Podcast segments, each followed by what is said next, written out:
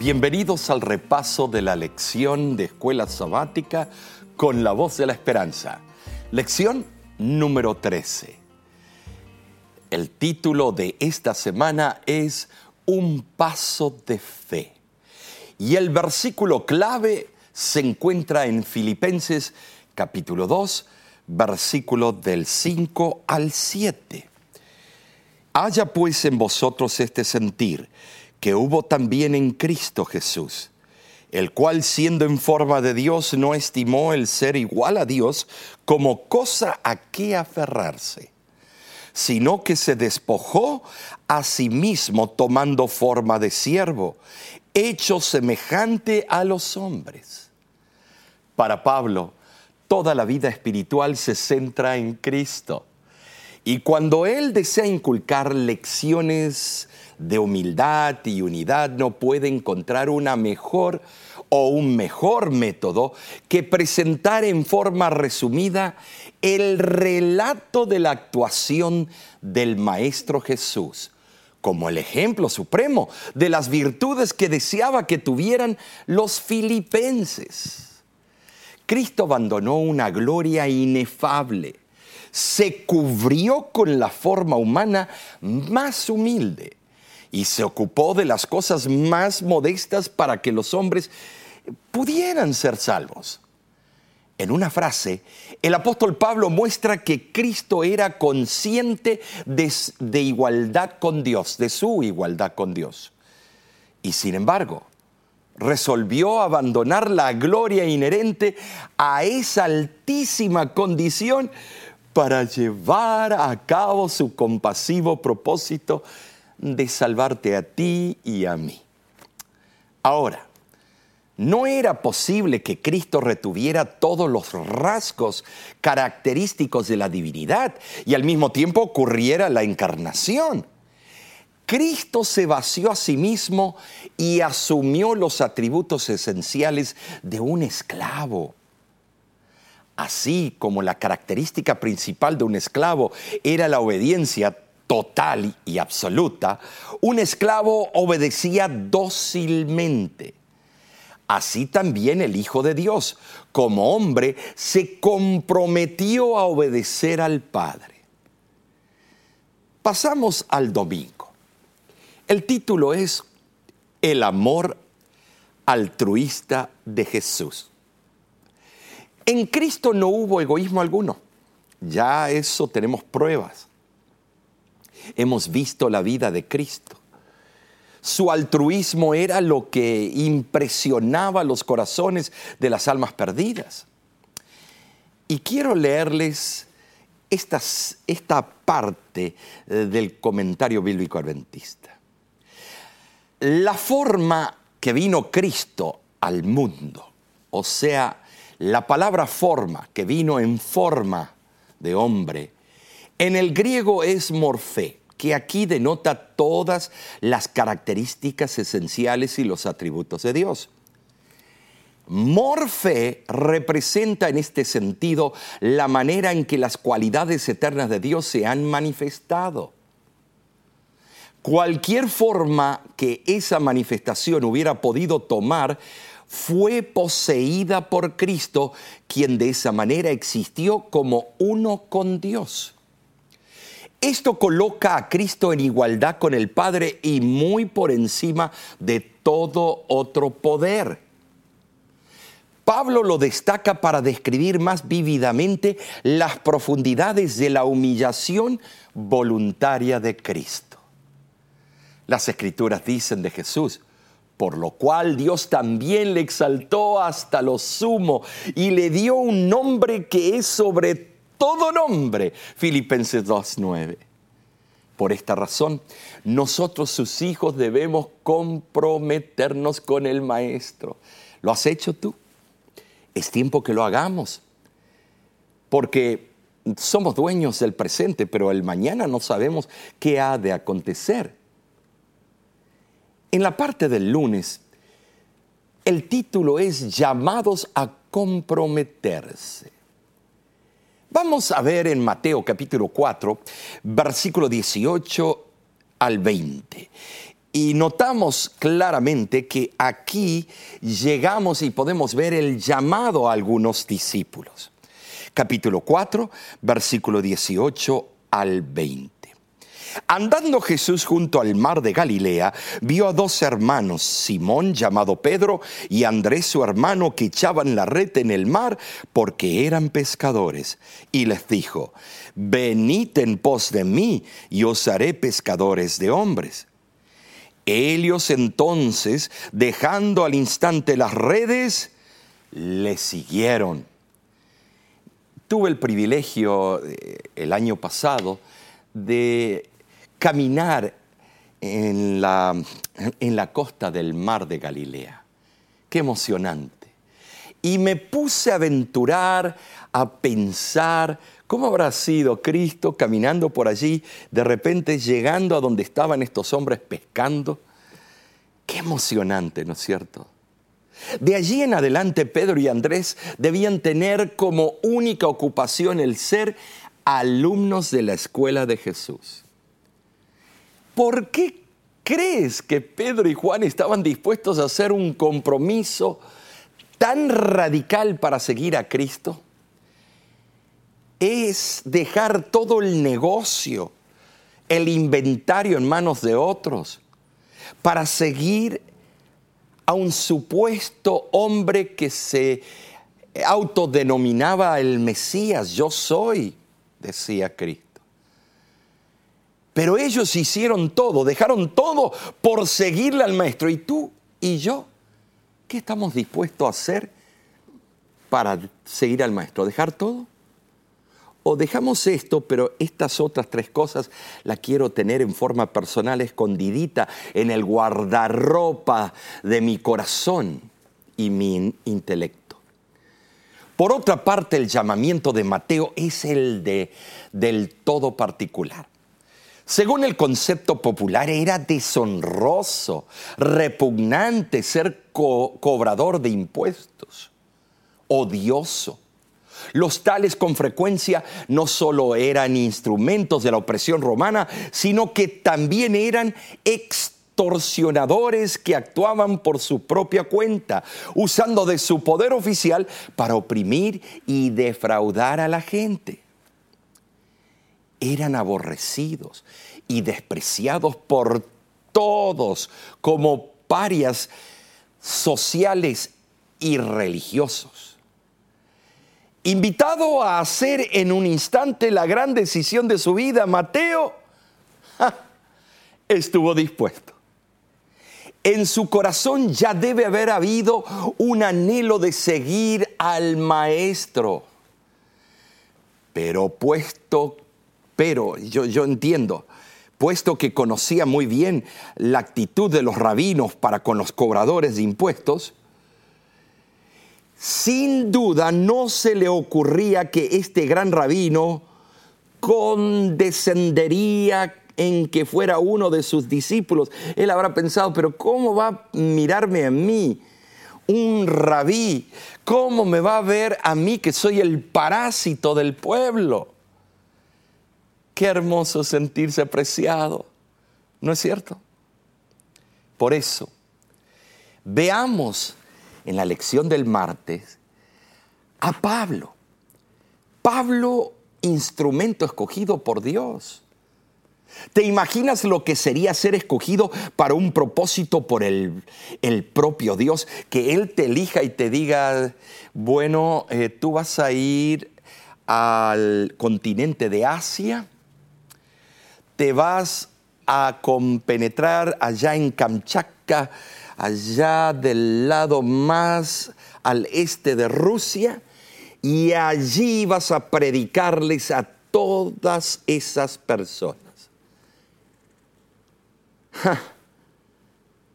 Hermoso ser llamado por Dios, pero ¿cuáles son las consecuencias?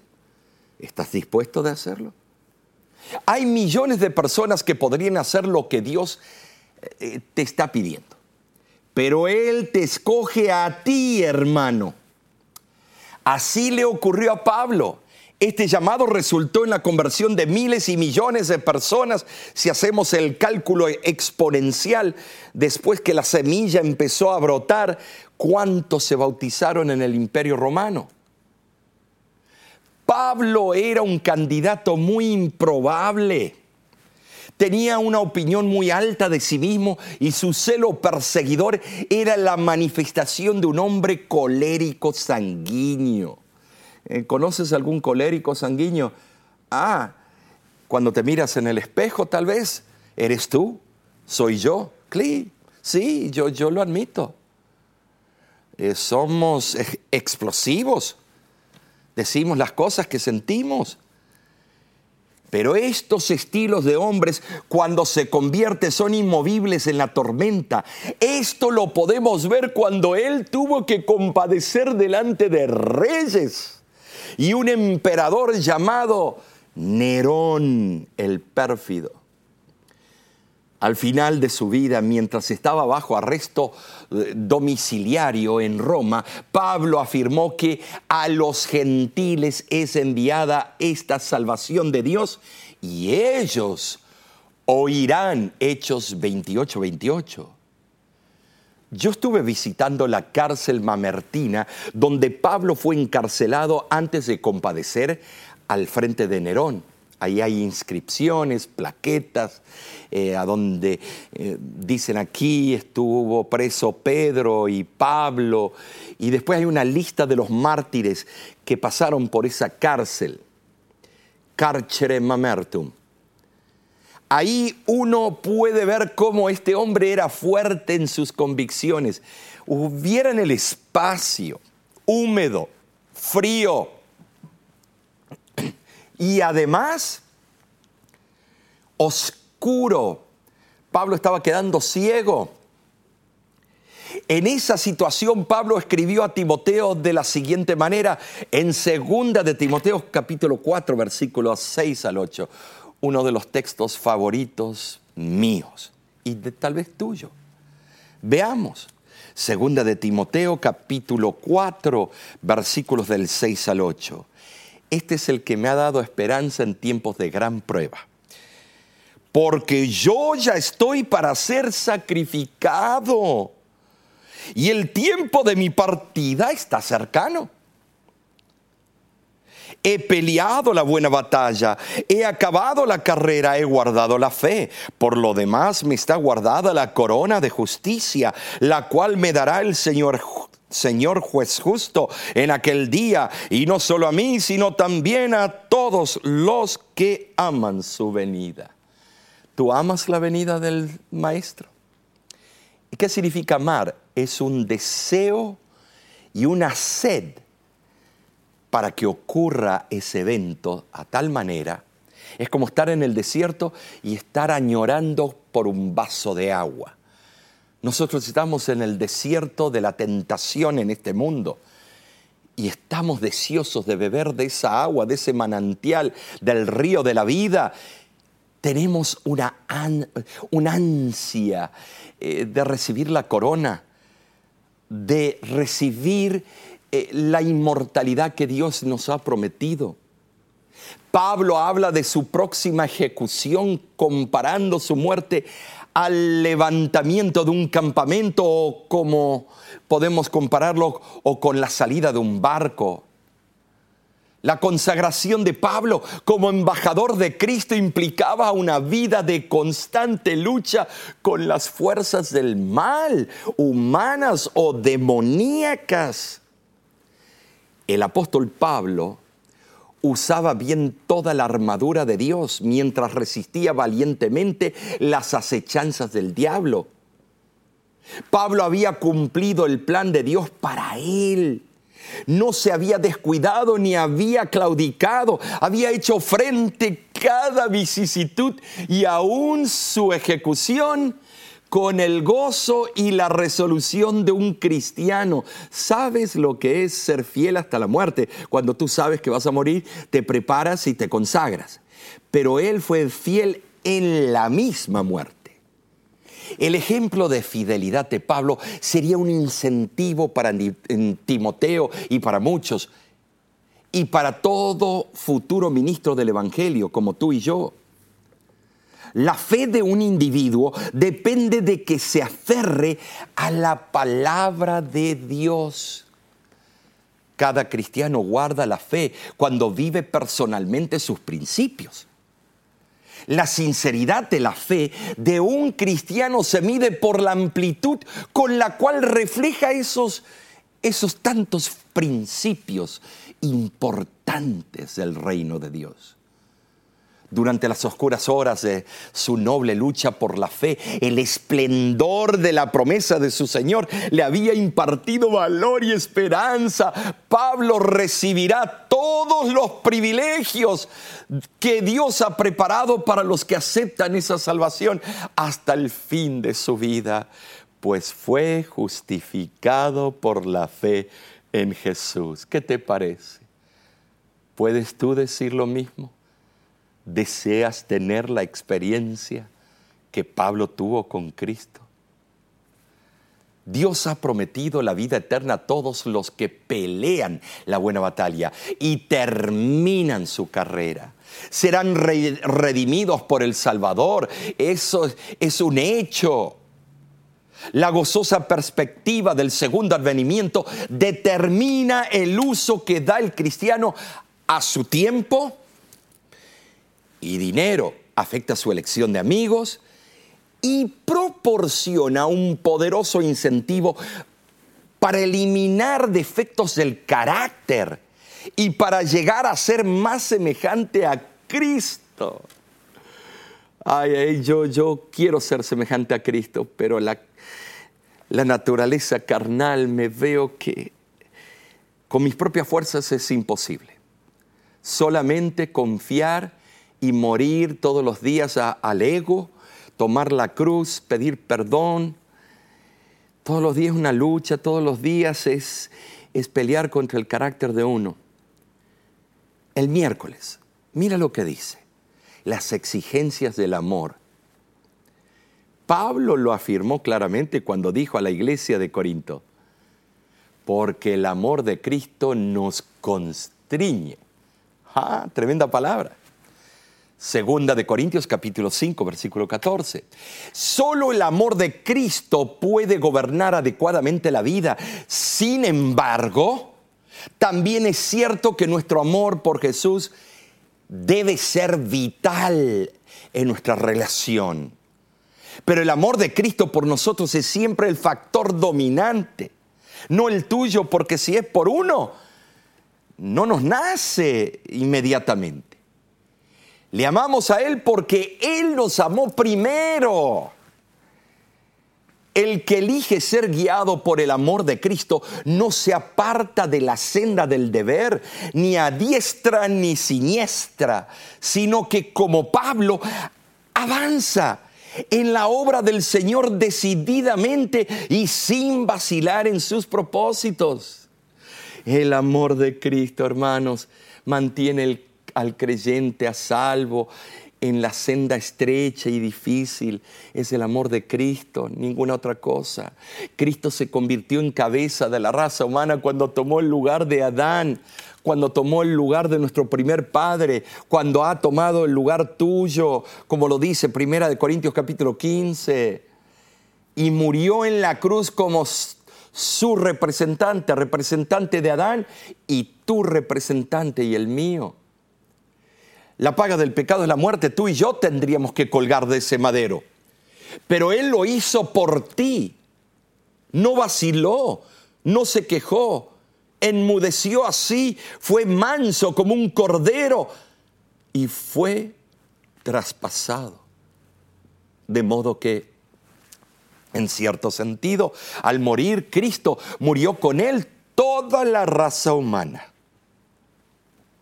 como representaba a todos los hombres, su muerte equivalió a la muerte de todos. Su muerte fue suficiente para pagar el castigo por todos los pecados.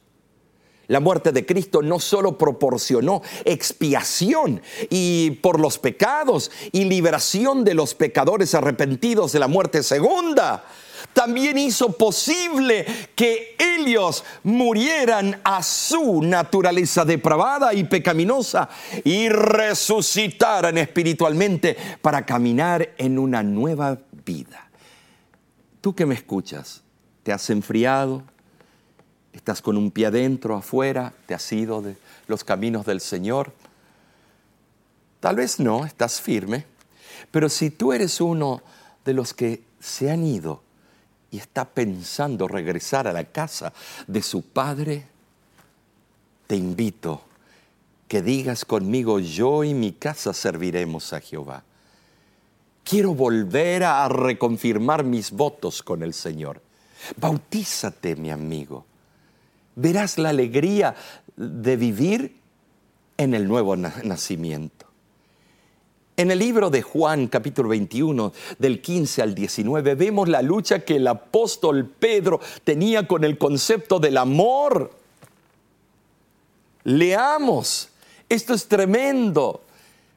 Cristo antes de ascender, ahora le hace preguntas magistrales, preguntas que te hace a ti, y lo voy a explicar en breve. Juan 21, 15 al 19, dice así, cuando hubieron comido, Jesús dijo a Simón Pedro, Simón, hijo de Jonás, ¿me amas más que a estos? Le respondió, sí, Señor, tú sabes que te amo. Él dijo, apacienta mis corderos. Pero Pedro era terco. Pedro, como dicen algunas culturas, era mulo. Pedro era duro de corazón. Y te voy a explicar la terquedad de Pedro cómo era.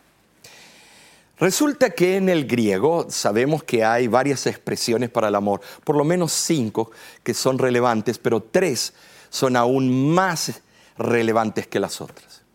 El amor, amor erótico, el amor de pasión, el amor que acaba cuando viene una enfermedad y se cambia el cónyuge por otro, el amor de hermanos, que sí, muy lindos, se defienden, dicen hasta la muerte, pero cuando se reparte la herencia de los padres, ahí están todos peleados, los hermanos, porque a mí me dieron menos y a ti te dieron más. Y el único amor que todo lo puede, todo lo sufre, todo lo aguanta, todo lo tolera, que todo lo hizo en la cruz del Calvario, es el amor de Cristo colgado en el madero, que dio su vida por ti, por mí, por todos, estimados. Ese es el amor agape. Eros, filos, agape. Ahora, tienes que ver algunas versiones. Yo tengo una versión que está escrito como está en el original, pero en el español, la versión de 1909, Reina Valera. Y encontramos que así está en el griego. Pero te lo voy a leer como está esta versión que está traducida exactamente del griego. Simón, hijo de Jonás, me agapeas, o sea, me amas con el amor agape más que estos. Pedro sabía la palabra en el griego, agape, lo máximo es el amor eh, único de Dios que ni siquiera el amor de una madre llega hasta ese punto, porque hay madres que abandonan a sus bebés. En cambio, Dios jamás abandona a nadie. Ahora, fíjate esto. Pedro, en vez de decir, no, no, no, Señor, y, voy a usar equivocadamente, pero para que lo entendamos en el castellano, en el español, eh, eh, Pedro hubiera dicho, oh, Señor, tú sabes que te agapeo, te amo con el amor de Dios. No, ¿saben cómo le contestó Pedro? Le contestó así, sí Señor, tú sabes que te fileo, o sea, te amo con el amor de filos, te amo como un hermano, te quiero como un hermano. Esa no fue la pregunta de Cristo. Vete a tu esposa o que tu esposa te haga la pregunta, mi amor, ¿me amas? Y tú le contestas, tú sabes que te quiero como una hermana. Entonces, ¿para qué se casaron? Ahí mismo te va a dar una cachetada. ¿Por qué? Porque ella te preguntó si la amas y tú le dices, tú sabes que te quiero como una hermana. Cristo estaba preguntándole a él y Pedro ahora niega al maestro otras tres veces. Le pregunta tres veces si le ama. Todas las pruebas que el maestro le había dado y todavía era un porfiador. Pedro no se daba cuenta que todavía la gracia estaba disponible para él. Y te voy a dar la última parte de esa secuencia de eventos. Cristo le pregunta la segunda vez, ¿me amas con el amor ágape? Y él le contesta, no, te amo como, te quiero como un hermano. La tercera vez Cristo dijo, bueno, está bien, no entiendes el amor de Dios. Ok, por lo menos me fileas, o sea, me amas con el amor filos, como un hermano. Y Pedro, en vez de decir, ay, no, no, Señor, me equivoqué, yo te amo como con el amor divino, no, Pedro a propósito dice que bajó la cabeza, agachó con tristeza, le contestó mirando hacia el suelo, tú bien sabes todo, tú sabes que te fileo, o sea, te amo con te quiero como un hermano. Todavía lo estaba negando al maestro, todavía la terquedad. Tuvo que él anonadarse, tuvo que él cambiar tuvo que llegar a la crucifixión propia. Y ahí vemos la conversión de Pedro era total cuando dijo, no me crucifiquen boca arriba, sino boca abajo, porque yo no merezco ser crucificado y morir igual que el Maestro. Ahí ya él entendía. Por eso vayamos al jueves, el compromiso del amor. Cuando Cristo le dijo, pastorea mis ovejas al apóstol Pedro, estaba haciendo un llamado al compromiso del amor. No puedes pastorear, no puedes ministrar, no puedes tú ser un testificador. Estimados, tú no puedes. Tienes que tener la, la fuerza de Cristo respaldándote, tienes que tener una relación con Él, tienes que sentir la experiencia de lo que es estar enamorado de Cristo. Si no estás enamorado de la persona con quien te vas a casar, vas a ser un desdichado el resto de tu vida. Ah, no, se aprende a amar. No, se aprende a aguantar.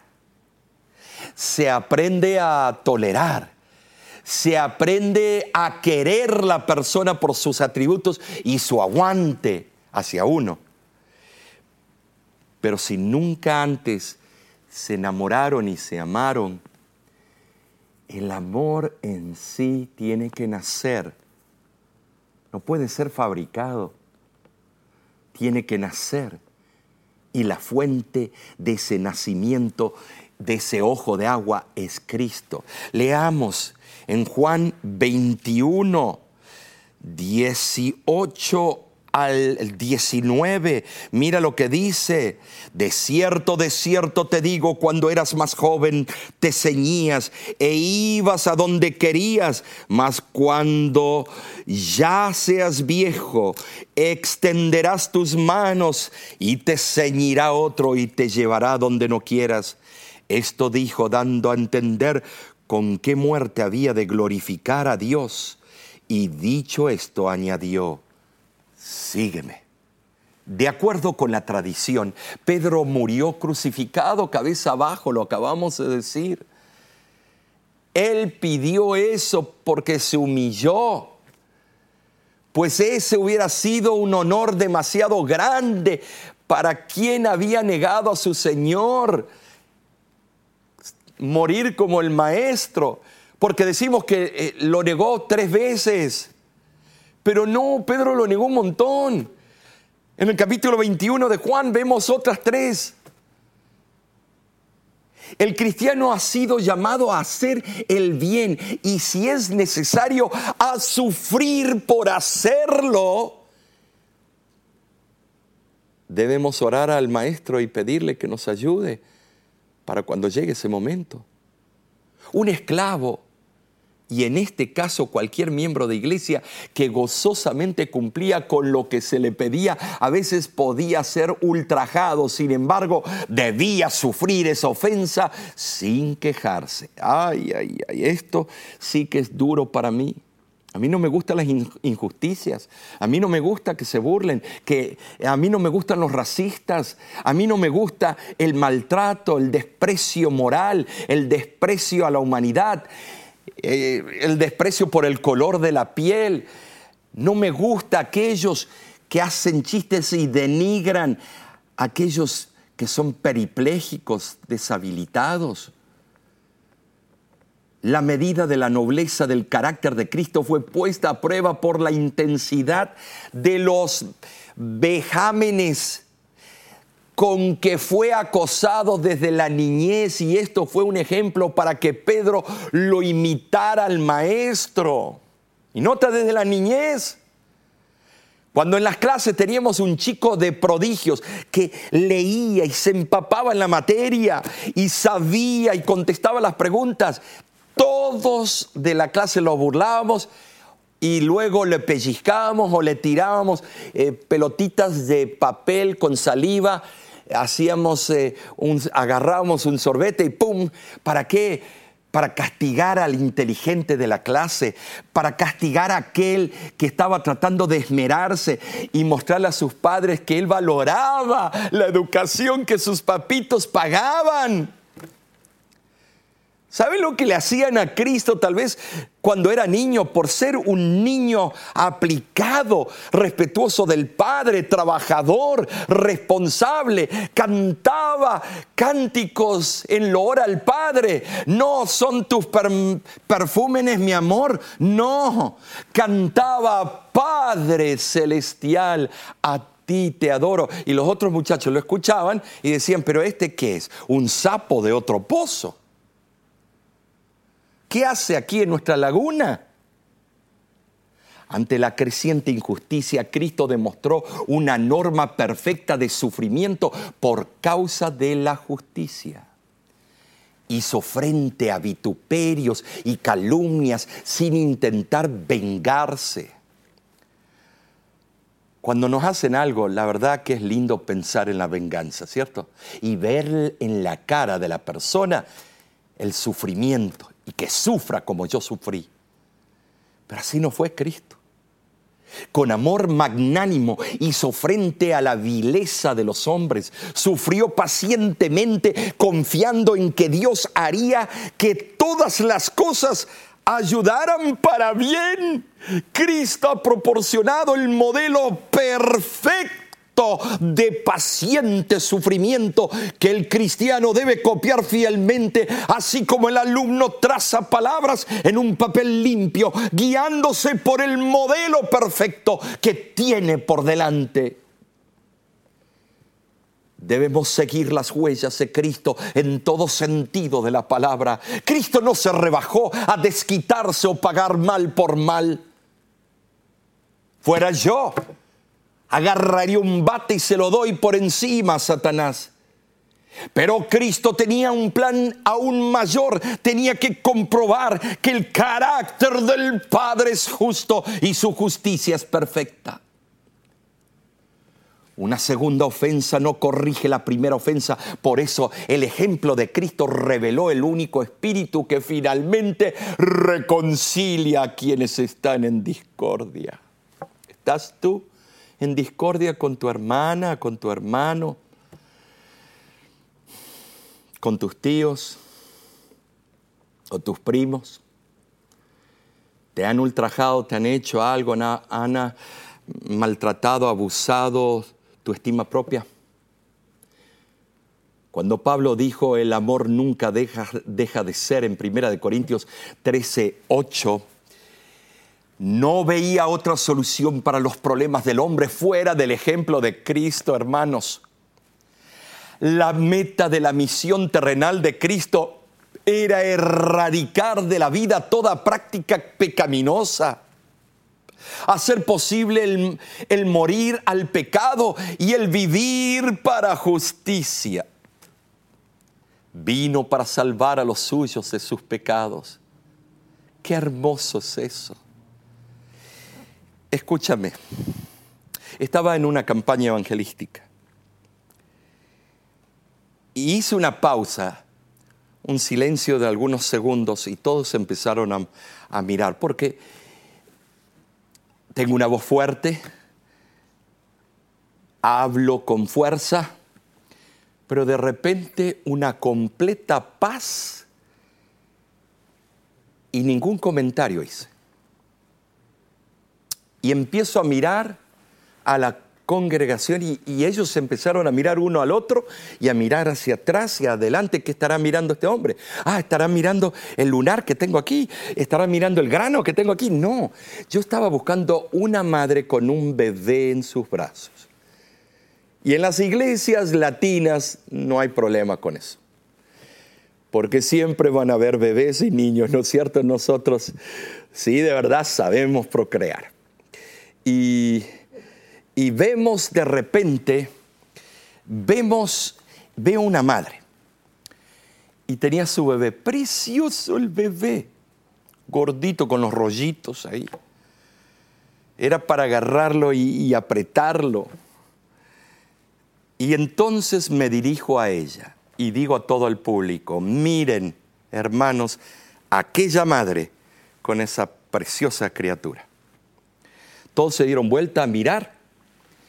Le digo, ahora madre, mamá, yo quiero que tú me des tu hijo porque lo voy a crucificar, lo voy a matar por aquel hermano que te está mirando allá, aquel que está mirando, poniendo su cara, en sus ojos y te está mirando, por ese que tú ves allá y el que está más adelante, quiero quitarle la vida a tu bebé para salvar a esos dos incircuncisos. Algunos estaban riendo, la madre me miró así como si me quería comer vivo y venir y darme con un garrote por la cabeza, ¿qué estás pensando? ¿Me vas a tocar mi bebé? Ah, vas a ver. Y le digo, mamá, ¿me permitirías sacarte a tu hijo para que pague el precio por aquellos dos que tal vez tú ni los conoces? Y ella dijo, por supuesto que no, que vengan y traten. Oh, fue interesante. Algunos, ay, qué, qué desafiante. No, qué madre. No haría lo mismo.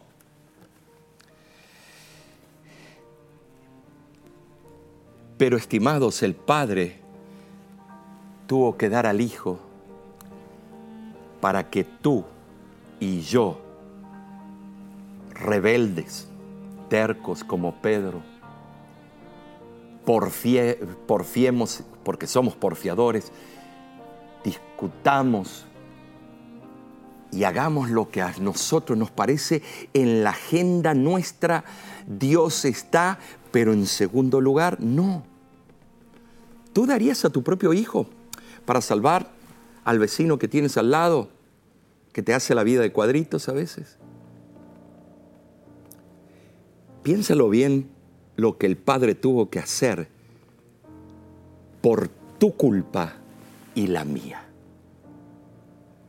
Hoy espero y durante este trimestre que hayas entendido que tú eres un testificador porque has aceptado en primer lugar el testimonio de Cristo y lo has puesto en tu corazón y has basado toda tu filosofía de vida en la roca eterna.